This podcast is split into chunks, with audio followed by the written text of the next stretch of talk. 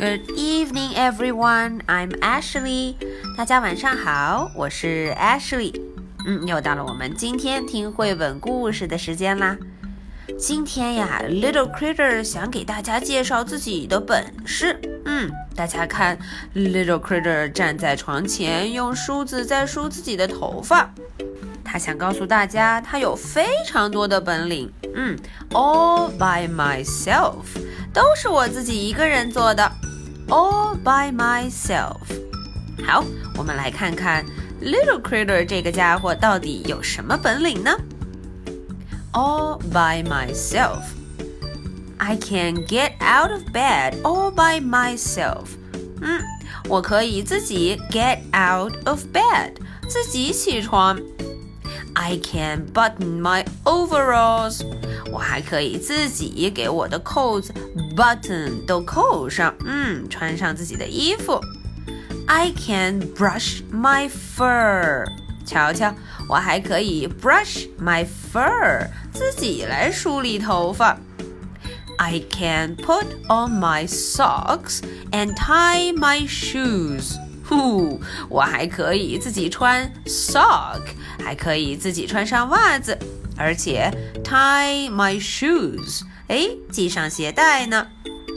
I can pour some juice for my little sister and help her eat breakfast。大家瞧瞧，我还可以给我的 little sister 倒一点 juice，嗯，并且帮助她完成 breakfast，完成吃早饭的任务。I can pull a duck for her. I can drive my truck. 哦，我还可以为我的 little sister 拉着她的 dog，嗯，拉着这个小玩具，而且我还可以开自己的什么 truck，开自己的卡车呢。I can ride my bike，哦，我可以自己骑车，嗯，骑自己的 bike 自行车。 I can give a drink to my bear。哈哈，我还可以为我的 bear 喝点水呢。I can kick my ball and roll on the ground。嗯，我还可以踢球，kick my ball，还可以在 ground 在地上 roll over 滚来滚去的。 I can pound with my hammer。哦，我用自己的 hammer 锤子，bang bang bang，嗯，我可以锤锤子呢。I can sail my boat。哦，我还可以扬帆起航，把我的 boat 船给开动起来。I can look after my little sister。哈哈，我还可以照顾我的 little sister。 I can help Dad trim a bush or ice a cake for Mom。我还可以给 Daddy、Mommy 做事。我可以帮助 Daddy trim a bush。嗯，给这个 bush，给这个灌木丛或者这朵花来修剪修剪。Or ice a cake for Mom。嗯，还可以帮 Mom 做一点 cake 蛋糕。 I can look at a book and find a mouse.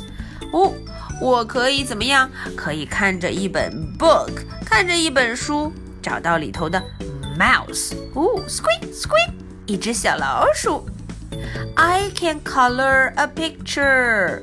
我还可以把 picture 图画给填上颜色呢。 I can put my toys away and get into my pajamas. 嗯，我还可以把我的 toy 玩具都放好，还可以穿上自己的 pajamas。嗯，穿上自己的睡衣。I can brush my teeth. 哦，我当然可以 brush my teeth，刷牙呢。 I can put myself to bed. 哎，我可以自己上床睡觉，go to bed，在床上待着。But I can't go to sleep without a story. 嗯，我呢，唯一不能做的事就是，如果没有一个 story，没有一个故事听，那我就不能 go to sleep，就睡不着觉了呢。 Good night. 大家看，最后我会和 Daddy 会和所有的小朋友们说 Good night，晚安啦。OK，that's the end of the story。今天的故事就讲到这儿了。大家看，Little Critter 是不是有好多好多本领呢？嗯，他真的非常棒。Okay, so I have two questions for you. Question number one What did I make for little sister's breakfast? 大家瞧瞧，我呀帮助 little sister 吃 breakfast 吃早饭的时候，我给她做了什么好吃的呢？Question number two What do I need before I go to sleep? 大家想一想，当我 go to sleep 睡觉前，我需要什么才可以乖乖的睡着呢？ 嗯，两个问题，I'll be waiting for your answers。我会等着大家的回答哦。So much for tonight. Good night. Bye.